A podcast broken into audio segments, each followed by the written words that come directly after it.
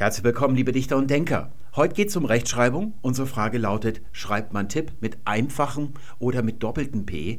Die Frage stammt von Sven, der hat das in der Facebook-Gruppe gefragt und von einer Begebenheit in der Schule erzählt. Er ist mit seiner Englischlehrerin in eine Diskussion geraten und sie plädierte dabei dafür, dass man Tipp mit Doppelt-P schreibt.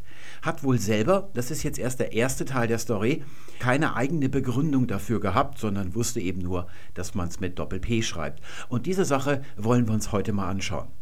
Tipp ist ja ein recht einfaches Wort. Es besteht aus einer einzigen Silbe, die muss daher die Betonung tragen. Und alles, was ich heute sage, betrifft solch einfache Wörter. Also Wörter, die nur aus einer Silbe bestehen und in dieser Silbe ist in der Mitte, im Kern sagt man, ein Vokal und dahinter kommt in den Fällen, die wir uns heute vornehmen, immer noch ein Konsonant. Und die Frage, ob man diesen Konsonanten einfach oder doppelt schreibt, der wird im amtlichen Regelwerk in Paragraph 2 geregelt holen wir uns den mal her. Das wäre also jetzt der Paragraph 2. Und jetzt die Frage, ist der Konsonant einfach oder doppelt? Wenn der Vokal davor kurz ist, dann wird der Konsonant doppelt geschrieben, wie zum Beispiel der Wall. Ist dieses A allerdings lang, dann wird das L einfach geschrieben, der Wahl. Diese Methode können wir uns im Deutschen nur leisten, weil es zwar im Deutschen lange und kurze Vokale gibt, es gibt A und es gibt A, aber keine langen und kurzen Konsonanten. Den Konsonanten im Deutschen fehlt die gesamte Dimension Länge. Im Italienischen ist es umgekehrt, dort gibt es lange und kurze Konsonanten, aber die Vokale sind alle gleich lang. Und alle Probleme, die man so hat, wenn man als Deutscher Italienisch so richtig ordentlich aussprechen möchte wie ein Italiener oder umgekehrt ein Italiener Deutsch, resultieren daraus. Es gibt dann noch den Paragraphen 3, den können wir darunter setzen. Der beschäftigt sich mit der Frage, wenn ohnehin zwei verschiedene Konsonanten kommen, dann ist der Vokal auch kurz. Das Beispiel wäre dann Topf. Da brauchen wir nichts zu verdoppeln, weil wir schon zwei verschiedene Konsonanten haben. Das ist also eine schwere Silbe oder eine geschlossene Silbe, sagt man, und da ist dann der Vokal kurz. Wenn wir nun den Tipp in dieses Schema einfügen, dann erkennen wir, dass nur die Schreibung mit Doppel-P richtig sein kann. Wir sagen ja nicht Tiep wie Wahl, sondern wir sagen Tipp mit kurzem Ö und wenn der Vokal kurz ist, dann ist nach dem Schema von Paragraph 2 der Konsonant dahinter verdoppelt. Das ist allerdings noch nicht alles. Es gibt noch den Paragraphen 4. Er beschäftigt sich mit verschiedenen Fällen, wo auf einen kurzen Vokal ein einfach geschriebener Konsonant folgt in Absatz 1, ich hole das gerade mal hierher, es wäre also Paragraph 4, Absatz 1, da geht es um solch kurze Wörter wie den Tipp. Und zwar ist es dort, dass es sich um einsilbige Wörter handelt und zwar besonders aus dem Englischen. Und jetzt hole ich mal die Beispiele her, die hier gebracht werden. Das wäre mal dieses hier, die erste Spalte und die zweite Spalte. Und wenn man sich das ansieht, dann fragt man sich, was die mit besonders aus dem Englischen meinen. Denn die sehen alle so aus, als wären sie aus dem Englischen gemobst. Das einzige Wort tatsächlich, das nicht aus dem Englischen ist, ist Cup. Das kommt eigentlich übers Niederländische, Französische, da kommt das her. Aber das weiß man ja nicht und es gilt als Prinzip, dass man, wenn man richtig schreiben möchte in der neuen Rechtschreibung, von Etymologie keine Ahnung haben muss. Es gibt ja viele etymologische Fälle auch, wo sich die Experten nicht einig sind. Ja, was würde man dann machen? Also alle Wörter, auch der Bus in dieser Kurzform, ist aus dem Englischen gemobst, sodass man ganz gerne mal Wörter gesehen hätte hier, die nicht aus dem Englischen sind und diese Schema auch erfüllen, aber daran haben die Verfasser offenkundig nicht gedacht. Dieser Paragraph 4 hebt also Paragraph 2 bei diesen Fällen, die die Bedingungen erfüllen, auf. Der Grund für diese Ausnahmen liegt darin, dass das Deutsche eine Weltsprache ist. Das bemisst sich nicht daran, wie verbreitet das Deutsche als Zweit- oder Verkehrssprache in der Welt ist, wie deutsch also die Welt ist, sondern umgekehrt. Das Deutsche ist eine Weltsprache, weil sich die Welt in ihm spiegelt. Im letzten halben Jahrtausend hat das Deutsche Verfahren entwickelt, dass es jedes Wort, egal wo es herkommt, aus welcher Sprache, sofort in einem deutschen Satz verwenden kann. Wir können es, und zwar das gilt das für jedermann, richtig betonen, richtig aussprechen und beugen. Also eine Pluralform draus zu machen oder ein Genitiv, wie auch immer. Dahinter stehen hochkomplexe Mechanismen, die es im Mittelhochdeutschen so noch nicht gegeben hat. Das war noch eine Hinterwäldlersprache, so wie es viele Hinterwäldlersprachen auch heute noch gibt, bei denen dann erst eine Kommission das Wort in den Nominativ der Sprache umbauen muss, damit die Leute es überhaupt verwenden können. Und das kann sich das Deutsche als eine Sprache, die in der Mitte von Europa liegt, genau wie das Englische, nicht leisten. Der Trick liegt nun darin, dass wir diese Wörter, und deswegen gilt es vor allem fürs Englische, aus dem Englischen in einen deutschen Satz einfügen können. Es werden dann deutsche Wörter, was ihr daran seht, dass die Substantive groß geschrieben werden aber sonst die gesamte Schreibung des Wortes beibehalten wird. Also die Verbindung bleibt offen zwischen dem Original der anderen Sprache und dem Deutschen. Das ist besonders wichtig für die Produktivität im Alltag. Und nicht nur ein Spleen von Bildungsbürgern, die ja immer ein Wort so aussprechen wollen, wie man es dort tut, wo das Wort herkommt. Bei kulinarischen Ausdrücken zum Beispiel ist das so. Oder wenn es um Espresso geht, wie lautet der Plural? Da möchte man natürlich was hermachen. Das ist nicht der eigentliche Grund, warum diese Schreibungen hier dementsprechend, wie sie im Englischen vorkommen. Nun gibt es aber auch für diesen Paragraph 4.1 wieder eine Einschränkung und Einschränkungen werden im amtlichen Regelwerk Ergänzungen genannt. Da hätten wir jetzt also noch den Paragraph 4 Absatz 1 Ergänzung 1, es gibt nur eine. Da werden Fälle behandelt, wie zum Beispiel der Plural von Bus. Was passiert denn, wenn wir den Plural von Bus bilden? Wir hängen eine deutsche Pluralendung an und in diesem Falle können wir nicht mehr von irgendeinem Link zum Englischen sprechen, wir haben jetzt also eine rein deutsche Form und deswegen wird nach Paragraph 2 wiederum das S doppelt geschrieben, weil das U kurz ist. Das gilt auch für abgeleitete Verben. Bei Job hätten wir zum Beispiel, mache ich das mal, wo habe ich den Job da unten? Das Jobben. Hier haben wir wiederum an dem Infinitiv eine deutsche Infinitivendung. Die gibt es im Englischen nicht. Und deswegen gilt jetzt wieder Paragraph 2, also Jobben mit Doppel B. Das gilt für alle Beugungsformen von Jobben, nämlich auch für gejobbt, obwohl wir da im Partizip ein T als Endung haben und wir eigentlich jetzt Paragraph 3 sehen. Das heißt, wir haben zwei verschiedene Konsonanten, der Vokal ist kurz, dann brauchen wir das B darin nicht zu verdoppeln. Das macht man aber trotzdem und das nennt man paradigmatischen Ausgleich.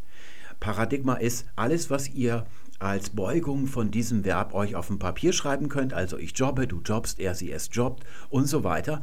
Dieses Bild, das ihr dann seht, alle Beugungsformen dieses Verbums nennt man Paradigma und da soll alles gleich geschrieben werden im Stamm. Was ich über den Plural Busse sagte, würde auch für den Plural von Chip oder Club gelten. Da hätten wir als Plural Chips und wir sehen, dass das P nicht verdoppelt wird.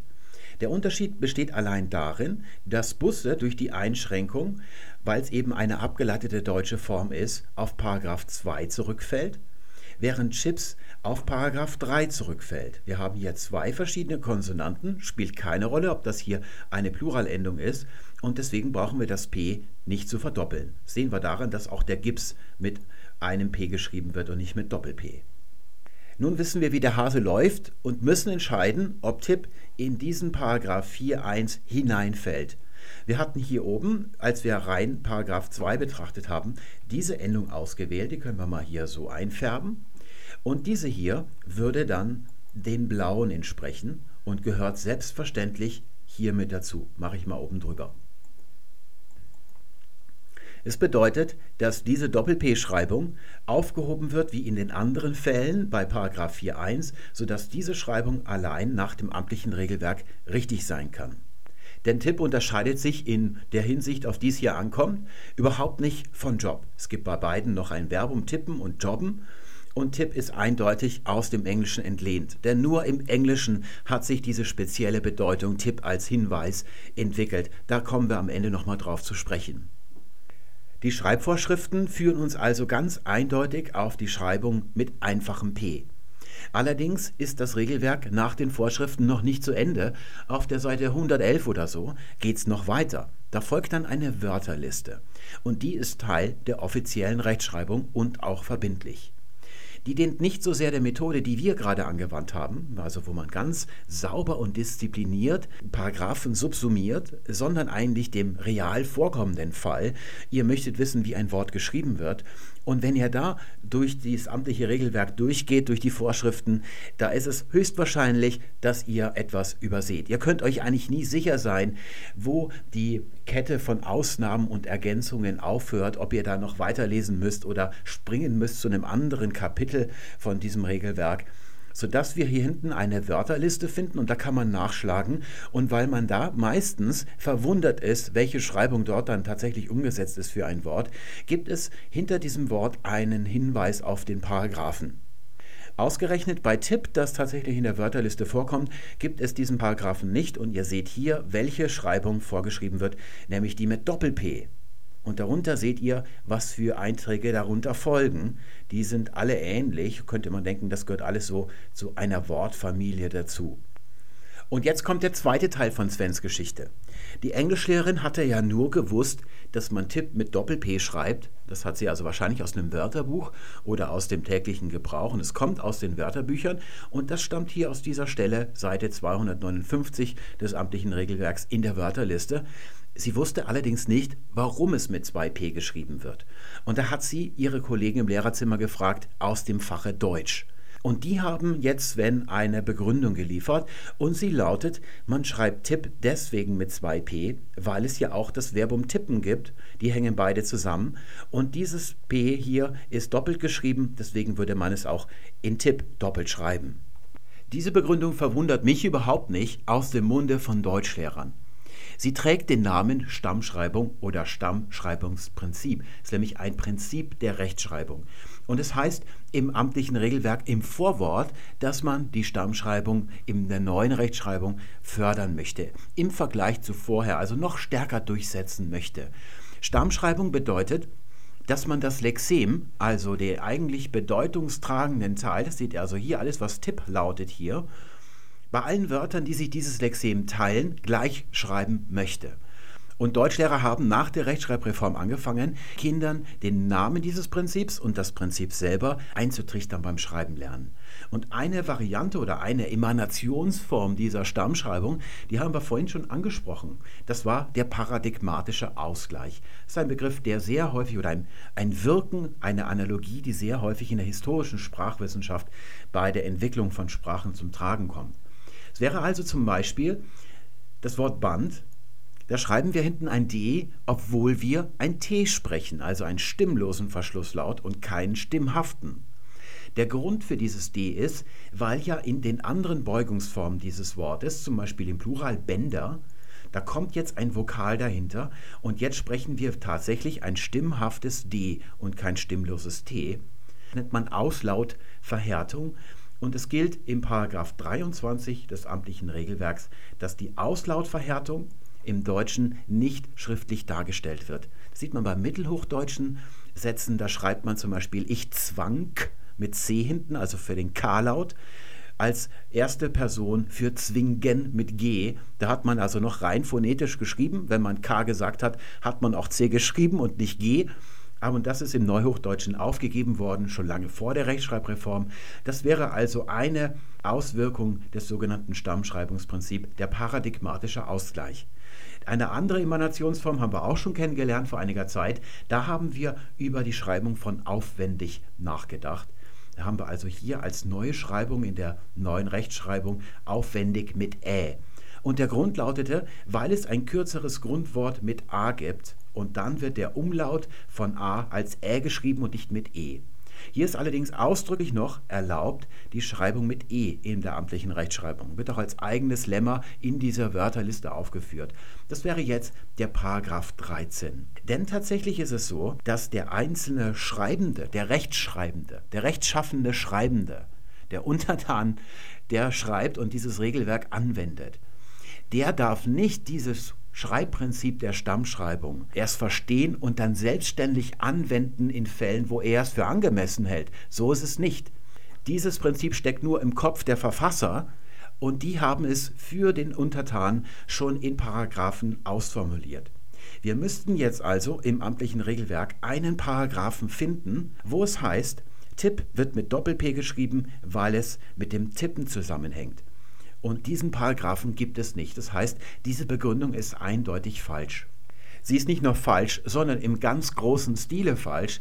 Hier seht ihr nämlich die Fälle, immer in der linken Spalte seht ihr, was unter Paragraph 4 Absatz 1 fällt, der Chip, der Dip, der Flop. Und all diese Substantive haben abgeleitete Verben im Deutschen. Auch das Chippen oder das Taggen, das kommt aus der Informatik, dass man also etwas mit Text versieht. Oder auch am Graffiti gibt es das auch. Also Putten wäre aus dem Golfsport, glaube ich. Und da seht ihr, wie die nach der neuen amtlichen Rechtschreibung geschrieben werden.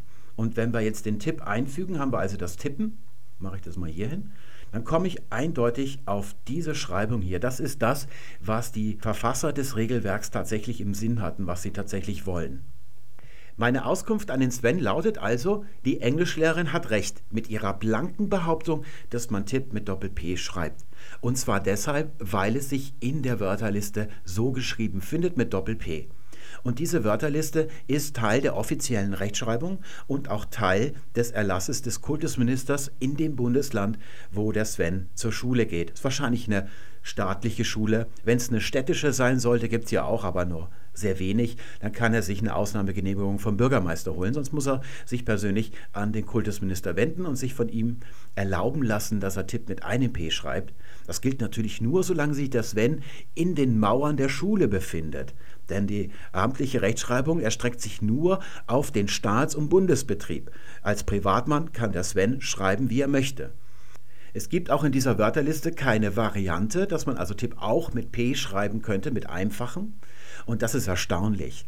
Denn obwohl die Stammschreibung ja gefördert werden soll und obwohl es einen ausdrücklichen Paragraphen gibt für diese Umlautschreibung hier, gibt es auch die Schreibung aufwendig mit E, die ist ausdrücklich erlaubt. Falsch ist dagegen die Auskunft der Deutschlehrer. Die Stammschreibung kann auf Tipp nicht angewendet werden. Es gibt keinen Paragraphen, der das tut in den Vorschriften.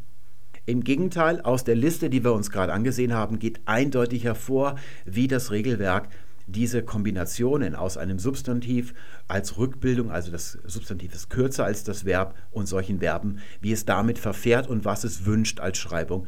Das widerspricht also dem, was die Deutschlehrer gesagt haben. Die Schreibung mit Doppel-P, wie wir sie in der Wörterliste finden, ist also ad hoc. Das bedeutet, dass man sie nicht ermitteln kann, indem man die Rechtschreibvorschriften, die davor alle aufgeführt werden, ordentlich befolgt. Man würde durch diese Vorschriften sogar zu einer anderen Schreibung gelangen, die hier wiederum nicht aufgeführt ist und deswegen offenkundig falsch ist.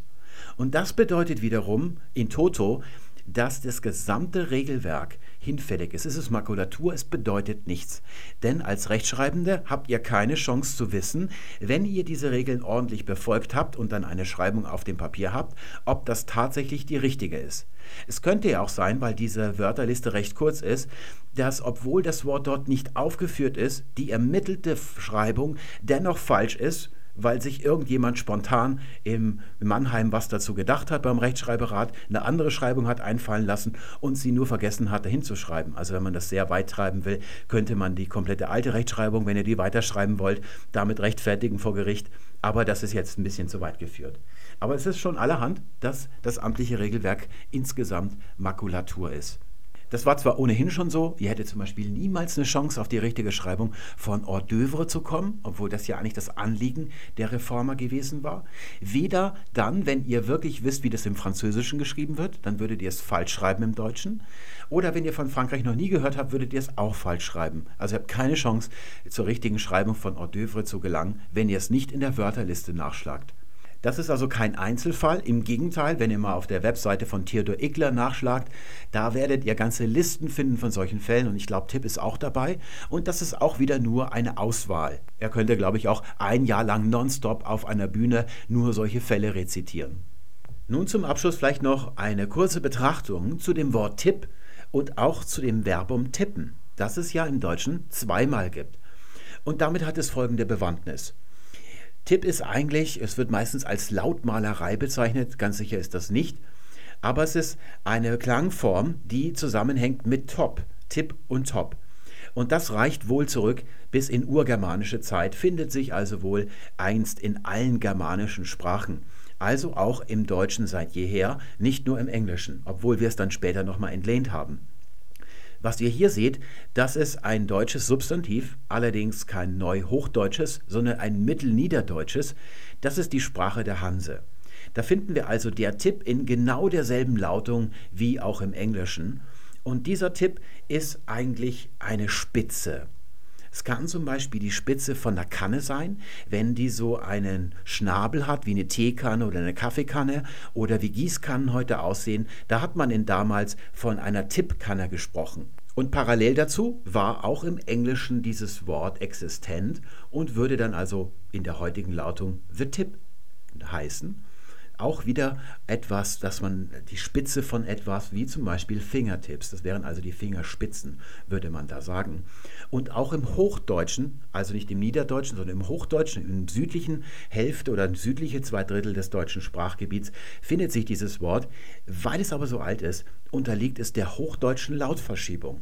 Und bei ihr werden Ts am Anfang des Wortes zu Z so wie man eben sagt im Englischen Tong für Zunge und im Deutschen Zunge mit Z. So haben wir dann also der Zipfel. Da ist hinten noch ein Suffix mit dran. Das ist der einzige Unterschied dazwischen. Und von diesem Tipp, das ist also vorgedrungen dann ins Gesamtdeutsche, als die Norddeutschen sich auch dem Hochdeutschen im Süden angeschlossen haben, gibt es also ein Verbum tippen. Wenn man also zum Beispiel jemanden antippt oder wenn man ihm auf die Schulter tippt, dann würden wir das verwenden. Und das kommt von diesem alten deutschen Tipp hier in der niederdeutschen Lautung. Damit zusammenhängt zum Beispiel auch Tippex, das haben wir gerade in dieser Wörterliste gesehen. Man, es bedeutet, dass man etwas antippt mit diesem Pinsel und dann ist es weg. Das ist dann der zweite Teil X. Oder zum Beispiel das Spiel Tippkick, das kennen die Älteren von euch noch. Als Kind hatte ich das auch. Das sind so kleine Fußballfiguren und obendrauf ist ein Knopf auf dem Kopf. Und wenn man da drauf tippt, dann kickt der unten, dann schwingt also dieses Bein. Und dann muss man versuchen, so einen kleinen Ball in ein Tor reinzubekommen. Das wäre also das Spiel Tippkick. Und wir könnten jetzt annehmen, dass wir hier auch ein Substantiv der Tipp haben. Das wäre also durchaus möglich und hätten dann argumentieren können, naja, dann ist das, was in der Wörterliste steht, offenkundig dieser Tipp. Aber wir verwenden ihn ja tatsächlich nicht. Er existiert nicht, auch wenn er formal richtig abgeleitet ist, sodass das hier eigentlich noch ein Sternchen vorne braucht für eine nicht belegte, nicht existente Form. Die Klangvariante zu der Tipp im Niederdeutschen war der Top, weswegen man ja auch Tip-Top sagt. Das ist aus dem Englischen entlehnt. Da wird es also Tipp und dann Bindestrich Top und jeweils mit einem P geschrieben. Das ist erst nach Hamburg vorgedrungen und bedeutet also Spitze, Spitze, denn diese beiden Wörter bedeuten eigentlich das Gleiche. Ausgezeichnet, das ist Spitze, wie wir sagen, so hat sich das in Hamburg erst ausgebreitet und ist dann ins Gesamtdeutsche vorgedrungen und wurde auch schon in der alten Rechtschreibung zusammen und mit 2p jeweils geschrieben. Zu diesem mittelniederdeutschen Top gab es auch noch eine hochdeutsche Entsprechung, wieder mit der hochdeutschen Lautverschiebung. Das wäre dann völlig formgleich der Zopf. Der Zopf ist die Spitze der Haarpracht, also das bedeutet auch wieder Spitze. Der niederdeutsche Top hat es dann auch noch mal ins Hochdeutsche geschafft im Laufe der Neuzeit. Das wäre dann also der Top das ist daraus geworden, war einerseits die Maßspitze und hat sich dann auch in der Umgangssprache, in der Allgemeinsprache ausgebreitet und hatte dort auch etwas mit der Kopfbedeckung oder mit Haaren zu tun, war im 19. Jahrhundert einigermaßen geläufig wohl. Das wäre jetzt also die Situation, bevor das Wort Tipp aus dem Englischen noch ins Deutsche entlehnt worden ist. Im Englischen hat sich zu dieser grundsätzlich taktilen Bedeutung, also die Spitze der Finger, dass man jemanden antippt zum Beispiel, da hat sich eine spezielle Situation ergeben und das ist diese hier, My Tip for the Race, dass man also angetippt wird, worauf man seinen Einsatz beim Pferderennen setzen sollte. Daraus hat sich dann der Tipp entwickelt, wie wir ihn entlehnt haben, sagt man auch heute noch im Englischen. Man sagt auch noch Expert Tips zum Beispiel. Und so ist dann also der Tipp ins Deutsche gekommen und den schreibt man nach 4 Absatz 1 mit einem P, aber nach der Wörterliste dann wiederum mit Doppel-P. Nicht so ist das wiederum beim Top, das hätten wir ja auch noch. Das machen wir mal so dazwischen hier, oder? Genau. Das kommt von Englisch Top. Das ist ja auch nochmal als Adverb ins Deutsche entlehnt worden. Etwas ist top, das ist dann also auch Spitze. Und dann haben wir noch das Top, wie zum Beispiel ein Tanktop. Das bezeichnet im Deutschen allein Oberbekleidung für Damen. Aber eigentlich ist das Tanktop ein Schwimm T-Shirt, das Männer früher getragen haben. Das war so geringelt, so Ringmuster. Ne? Die hatten so Badeanzüge früher noch an. Und der Swimmingpool, der hieß im, im frühen 20. Jahrhundert im Englischen noch Tank, deswegen Tanktop. Und da hat man das hier übernommen und das wird hier eben ganz klar nach Paragraph 4 Absatz 1 ohne irgendwelche Abstriche in der Wörterliste mit einem P geschrieben. Das war's für heute. Ich danke euch recht herzlich fürs Zuhören. Es wird auch diesmal wieder eine Lernkarte geben und sogar zwei. Einmal die normale, die das aufführt, was ich gerade am Anfang gesagt habe, und dann nochmal eine Nachdenkkarte mit dem, was ich gerade am Ende gesagt habe, mit einem weiteren Beispiel. Beim nächsten Mal wird es auch wieder um Rechtschreibung gehen. Da wird es dann ein noch größerer Fall werden. Da haben wir noch eine größere Enthüllung zu bieten als heute. Bis dahin wünsche ich euch alles Gute. Tschüss.